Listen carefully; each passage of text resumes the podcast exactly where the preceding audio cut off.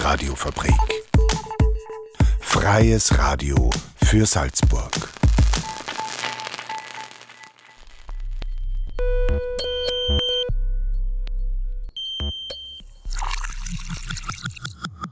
Unerhört. Der Infonahversorger auf der Radiofabrik. Jeden Donnerstag um 17.30 Uhr. Radiofabrik.at slash unerhört.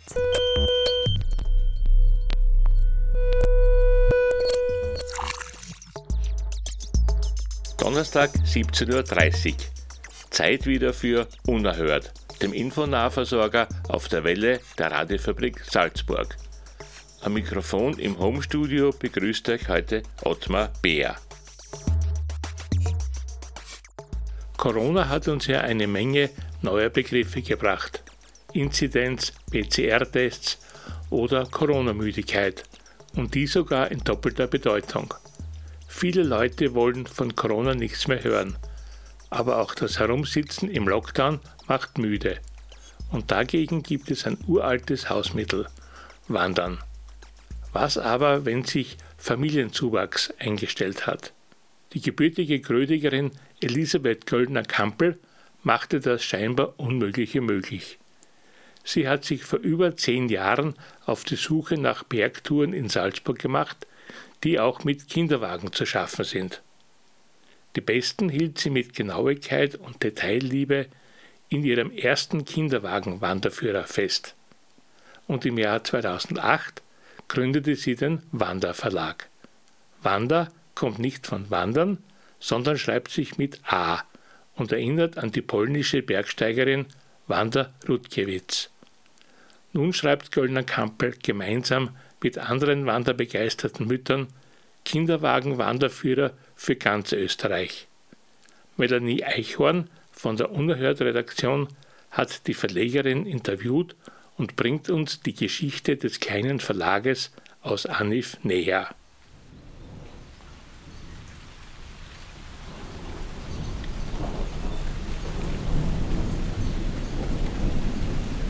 Kinderwagen und Bergwanderung. Wie passt das denn zusammen?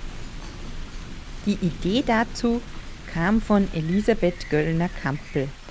Sie lebt in Anif bei Salzburg und hat diesen ganz besonderen Wanderbuchverlag gegründet. Das Motto Der Weg ist das Ziel könnte Wander Verlag, Wander mit A, wohl am besten beschreiben. Ja, das stimmt. Also am Anfang habe ich mir gedacht, ähm, also ich wollte mir ein Buch kaufen zu diesem Thema und da hat es einfach nichts gegeben. Also man hat mich fast ausgelacht. Haha, wie Kinder wegen, na ist das witzig. Dann habe ich mich mal geärgert und habe mir gedacht, das gibt es ja nicht, dass man uns als Zielgruppe komplett vergisst, weil äh, wenn man jetzt zwei Kinder hat, dann ist man vier Jahre mindestens oder sechs Jahre verdonnert, dass man nicht irgendwo aufkommt, sondern kann nur immer die gleichen Hausrunden äh, machen. Mir sind dann oft Motivationen, wenn ich mich über was ärgert. Und dann haben wir gedacht, okay, dann werde ich es sagen und ich mache es selber. Ich glaube, 90 oder 99 Prozent der Wanderbuchautoren waren nur Männer. Äh, und ich finde, äh, wenn wir als Frauen oder Mütter schreiben, dann haben wir einen ganz anderen Fokus und wir schreiben anders. Was weiß ich, da ist ein scharfer Hund oder ähm, da bei der nächsten Kurven gibt es einen Ameisenhaufen oder einfach so Kleinigkeiten. Äh, das würde jetzt in einem normalen Wanderbuch nicht stehen.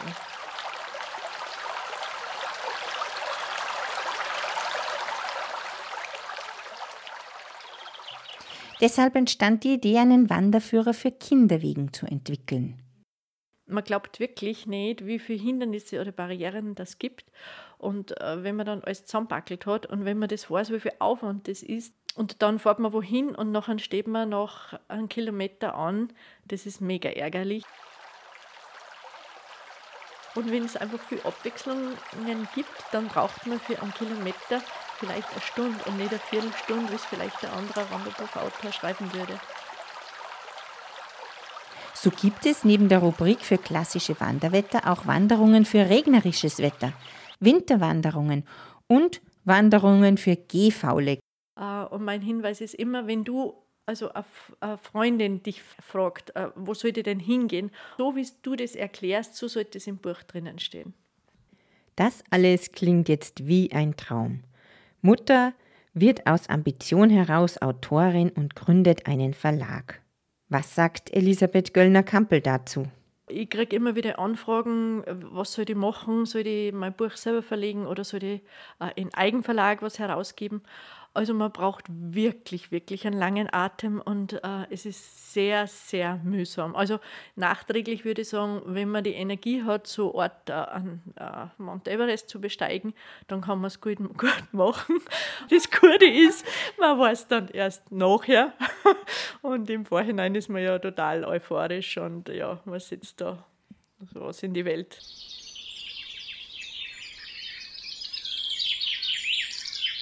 Im letzten Jahrzehnt hat sie über 20 Wanderführer für ganz Österreich zusammen mit ihren Autorinnen herausgegeben. Das ist ja so, also die Begeisterung, die wächst dann auch so, wenn die, wenn die Autorinnen selber so begeistert sind und dann in jeden Trafikladen gängen und sagen, hey, wollt ihr unser Buch? Oder äh, äh, das spürt man einfach und äh, denke mir, ja, dadurch äh, ist das der halbe Erfolg auch. Dabei kennt sie viele ihrer Autorinnen nur per Telefon. Diese sind nämlich selbst leidenschaftliche Wanderer und Mütter, die in ihrer jeweiligen Heimat die schönsten Touren gesammelt haben, um anderen Menschen Alternativen zu den eigenen vier Wänden zu bieten. Und was ist in Zeiten von Pandemie? Also ich habe vielleicht die Hälfte meiner Autorinnen jemals gesehen, wir haben dieses Homeschooling und diese, diese Distanzarbeit, das haben wir seit 20 Jahren sozusagen. Am Anfang war es so, dass ich drei Monate praktisch überhaupt keinen Umsatz mehr gehabt habe. Also das war im, im harten Lockdown. Und da fängt man dann schon an, als Selbstständige so zu denken, äh, hat das jetzt noch Zukunft oder nicht? Das hat ja dann wirklich so ganz komische Unsitten gegeben, dass man mitten im Wald Banteln und Absperrungen gemacht hat. Also das ist wirklich schräg. Und dann, glaube ich, ist man draufgekommen, es ist ähm, wirklich, also man macht da mehr Schäden, wenn man, wenn man die Kinder nicht auslässt. Und ich habe jetzt das Glück, dass ich exakt für ein Jahr eine Karenzstelle habe. Darum hat uns das da gut über die ersten drei Monate drüber getragen. Die Buchhandlungen laufen durch Lieferungen und Versand überraschenderweise gut in der Corona-Zeit. Und so konnte sie trotz Pandemie eines ihrer stärksten Verkaufsjahre erzielen. Ja, die Buchhandlungen sind nach wie vor gut im Geschäft. Ich höre immer wieder, dass gerade jetzt ähm, ganz viele Buchhändler eben total tolle Umsätze mit dem Versenden haben. Bei mir oder bei uns kann man natürlich auch bestellen, aber ich, das ist auch so ein bisschen eine Mission von mir. Ich möchte auch auf den Buchhandel verweisen, weil ich finde, das war total schade, wenn da immer mehr zusperren müssen. Und gerade in Salzburg sind viele, die zusenden oder ins Haus liefern. Mittlerweile hat die Pionierin schon einige Nachahmer in anderen Verlagen gefunden, aber wenn man ihre Bücher kennt, weiß man, wie viel Detailliebe darin verborgen ist.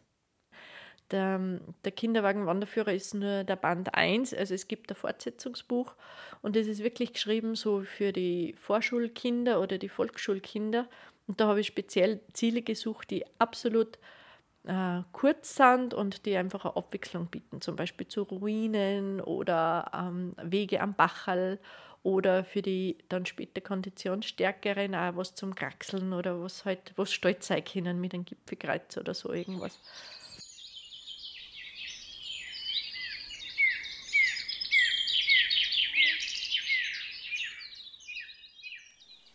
Soweit Verlegerin Elisabeth Göldner-Kampel im Gespräch mit Melanie Eichhorn.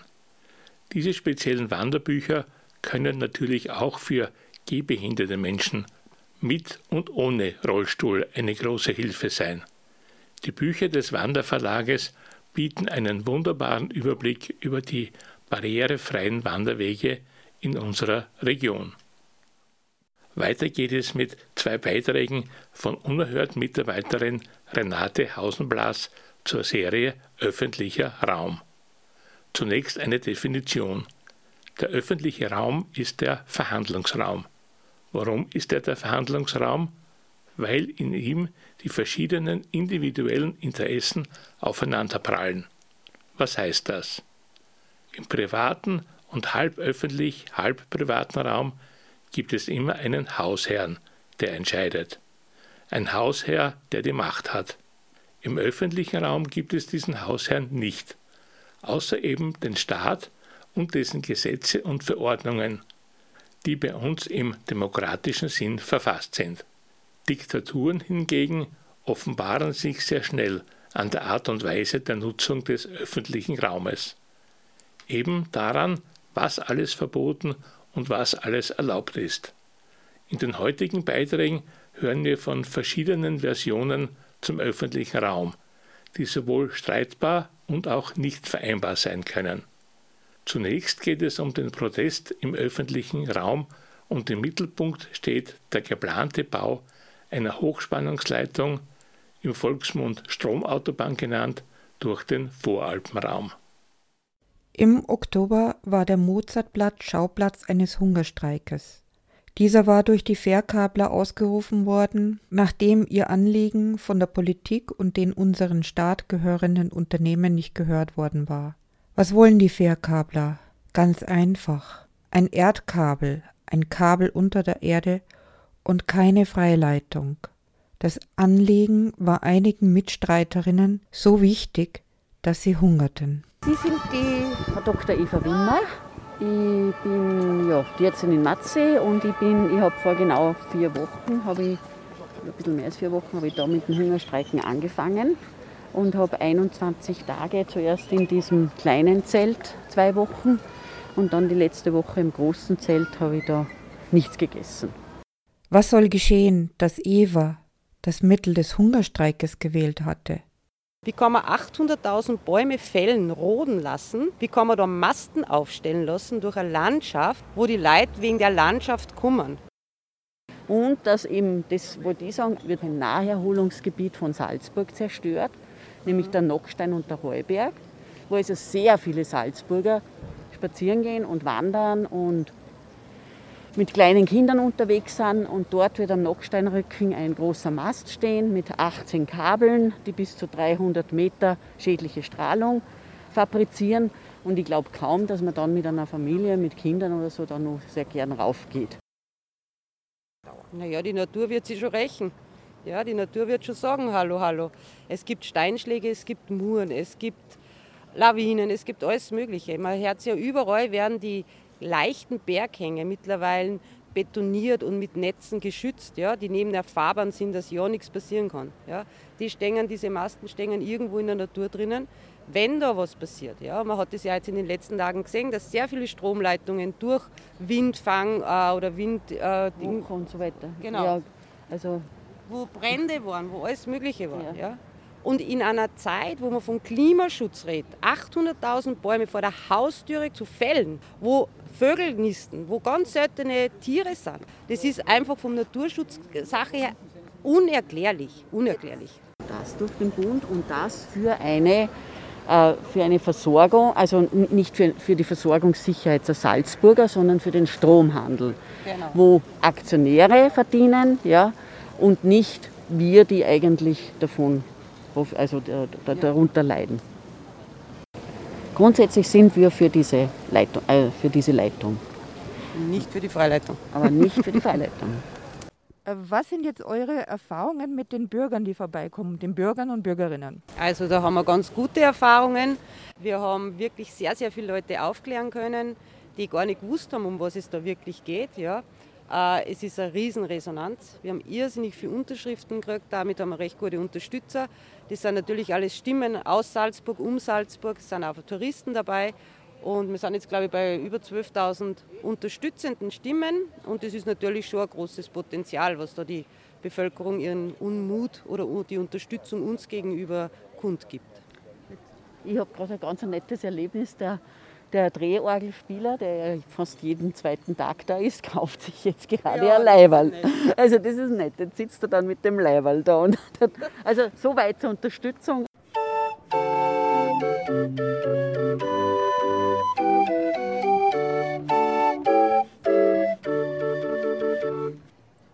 Seit eineinhalb Jahren ist der öffentliche Raum für mich der Ort, wo ich mit der Drehorgel in Salzburg sein kann wo ich bei Jung und Alt Freude auslösen kann.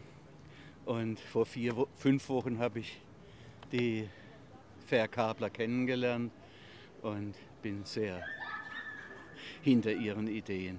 Das Drehorgelspiel und die letzten Sätze stammten von Bernhard Sperling. Die Gegner dieser geplanten Überlandleitung befürchten, dass durch die jahrelangen Diskussionen so viel Zeit vergangen ist, dass die Zerstörung von Natur- und Naherholungsgebieten zur Deckung von Strombedarf kaum noch aufzuhalten sei. Das für den Bau verantwortliche, nahezu staatliche Unternehmen habe vorrangig die Kosten im Blick. Aber mit gutem Willen sei ein Erdkabel machbar. Unerhört. Der Infonahversorger auf der Radiofabrik. Radiofabrik.at slash unerhört. In ihrem zweiten Beitrag zur Serie Öffentlicher Raum hat Renate Hausenblas den Gründer der anonymen Müllsammler in einem seiner Spaziergänge oder besser gesagt Putzgänge an der Salzach getroffen. Es gibt nämlich nicht nur die großen Fußabdrücke, die so oft zitiert werden, die wir hinterlassen. Mengen an Dosen, Flaschen, Zuckerpapieren oder auch Zigarettenstummel zieren unseren Erholungsraum. Uns hat der Gründer seinen Namen verraten. Christian Messmer. Geht er auf Tour, bleiben er und seine Leute, die ihn begleiten, anonym. Was tust du gerade? Jetzt gerade äh, sitze ich an der Salzach mit dir. Wir haben gerade vorher Müll gesammelt ein bisschen, eben am Salzach Ufer entlang, oben an der Promenade am Quai und haben schon einiges gefunden. Wie bist du dazu gekommen, Müll zu sammeln? Es gab ein Schlüsselerlebnis. Ich habe mich schon länger über den steigenden, das steigende Müllaufkommen in der Stadt geärgert. Und äh, dann gab es vor mir einen jungen Herrn, der zwei Meter vor mir seinen, seine Dose hingeschmissen hat, obwohl er Müllskübel gleich fünf Meter vor ihm war. Und ich habe die dann aufgeglaubt und ich habe damit konfrontiert und es war ihm sehr peinlich, hat es dann reingeschmissen. Und, und ab dem Zeitpunkt habe ich gewusst, ich muss irgendwas machen, damit ich diesen Ärger, den ich da verspüre, in was Positives umwandle. Genau. Und dann hat sie die Idee langsam eingepflanzt in meinen Kopf und hat ein halbes Jahr gebraucht, bis sie gefruchtet ist. Wie ich jetzt mit dir mitgegangen bin, habe ich beobachten können, dass sehr viele Leute mit dir reden. Die gehe ja nicht Müll sammeln, um, hauptsächlich jetzt um meinen Beitrag zu leisten, die Stadt sauberer zu machen, natürlich auch zu einem gewissen Prozentsatz. Aber der Hauptgrund ist, äh, ich gehe eigentlich Müll sammeln, um ein Bewusstsein dafür zu schaffen, dass es nicht okay ist, im öffentlichen Raum äh, Müll wegzuschmeißen, weil, naja, wir sollten das, was wir benutzen, halt für die anderen genauso schön hinterlassen, wie wir es vorfinden. Denkst du, dass man staatliche Reglementierungen einführen sollte, um den Müll hier draußen zu beschränken? Hm, ich glaube, das wäre nur ein letzter Schritt, wenn es unbedingt sein muss. Ich bin kein Freund von Beschränkungen oder Bestrafungen. Ich würde es eher gut finden, wenn man schon im Kindesalter in den Schulen beginnt, dafür mehr Bewusstsein zu schaffen. Ähm, nicht nur für, für diesen Bereich, sondern auch für andere Bereiche, vor allem was Kommunikation miteinander betrifft, mit den neuen Medien, ist das doch eine Gefahr, dass das in eine Richtung abdriftet, die die Gesellschaft zunehmend spaltet und wir spüren das ja gerade sehr stark.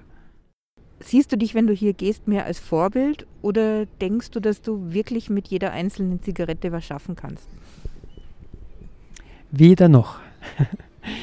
Ich sehe es in erster Linie für mich ganz egoistisch als Selbsttherapie. Also ich habe die Aktion gegründet, um meinen Ärger umzuwandeln in etwas Positives.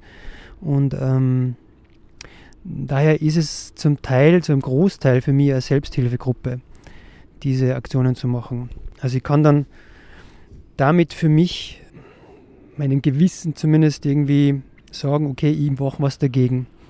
In zweiter Linie, wenn ich jetzt im öffentlichen Raum unterwegs bin, werde ich natürlich auch gesehen.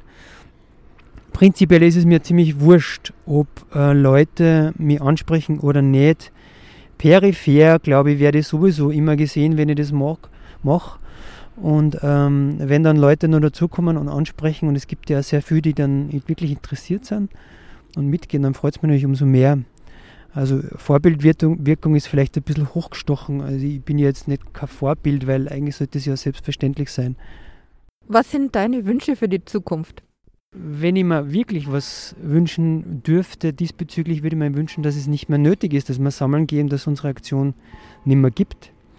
Auf der anderen Seite trifft man so auch sehr viele liebe Leute. Äh, bei uns in der Aktion, in dem Projekt sind äh, natürlich alle Freiwillige und jeder kann kommen und gehen, wann er will.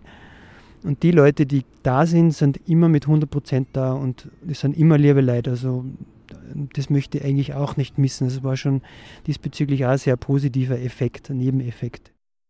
Wäre das nicht was? Gemeinsam in einer netten Runde anonym Müll sammeln gehen. Wir leiten über zum Wochenkommentar.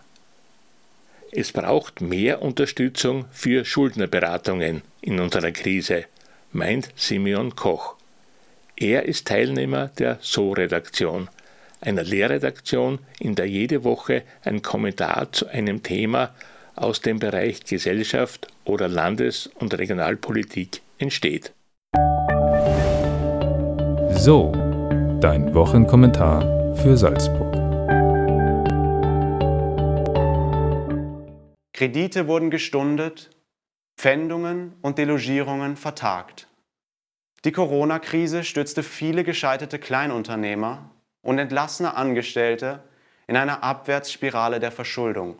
Für die meisten Betroffenen ist diese ausweglos erscheinende Situation nicht nur schockierend und psychisch belastend, sondern auch vollkommen neu. Um dem Schuldenstrudel zu entkommen, ist professionelle Hilfe unabdingbar. Für die kommenden Wochen wird eine 40-prozentige Zunahme der Anfragen bei der Schuldenberatung prognostiziert. Staatliche Finanzhilfen und die ausgesetzte Antragspflicht für Konkurse verschoben diese Welle nur nach hinten. Im Vergleich zum Vorjahr gesunkene Konkurszahlen? Ein Trugbild, meint Peter Niederreiter, Geschäftsführer der Salzburger Schuldenberatung. Ironische Vorboten der nahenden Insolvenzwelle. Seit Jahren fordert Niederreiter staatliche Finanzhilfen für die notorisch unterbezahlte Schuldenberatung. In dieser Ausnahmesituation nun rang sich das Sozialministerium zu einer einmaligen Zahlung von 500.000 Euro durch. Die 30.000 davon, die nach Salzburg gelangen, reichen gerade einmal für eine Teilzeitstelle bis Jahresende 2021. Die Ausbildung zum Schuldenberater dauert bereits ein halbes Jahr. Ohne weitere Staatsgelder müsste der neue Berater nach Ende der Ausbildung sofort wieder entlassen werden. Die angekündigte Anfragenflut ist so kaum bewältigbar. Die von der Bundesregierung gepredigte Solidarität muss besonders jenen zuteil werden, die unter verschärften Verbindlichkeiten ächzen. Um Betroffenen in finanziellen Nöten adäquate Beratung zu bieten, braucht die Schuldenberatung auch in den nächsten Jahren angemessene Subventionen. So kann der kommende karge Corona-Frühling doch noch zum ersehnten Neubeginn werden. Zum Wendepunkt, den wir brauchen, um nicht von der eisernen Sparpolitik in den moralischen Bankrott zu rutschen. Denn bei allen Maßnahmen der finanziellen Sanierung gilt es, den Menschen hinter den roten Zahlen in der Insolvenzakte nie zu vergessen. Das war der Wochenkommentar von Simeon Koch von der So-Redaktion, einer Kooperation der Radiofabrik mit FS1, dem freien Fernsehen in Salzburg. Unerhört geht schon wieder in die Zielrunde. Die Sendung wird morgen um 7.30 Uhr und um 12.30 Uhr wiederholt. Wie gewohnt sind Sendung und Einzelbeiträge unter Radiofabrik.at als Podcast abrufbar. Musikalisch lassen wir es top aktuell ausklingen. Die vom Salzburger Manuel Goditsch gegründete Mundart-Pop-Band Nelio schaffte es beim heurigen Protest Song Contest, powered by Rabenhof und FM4, in die Finalrunde der Top 10.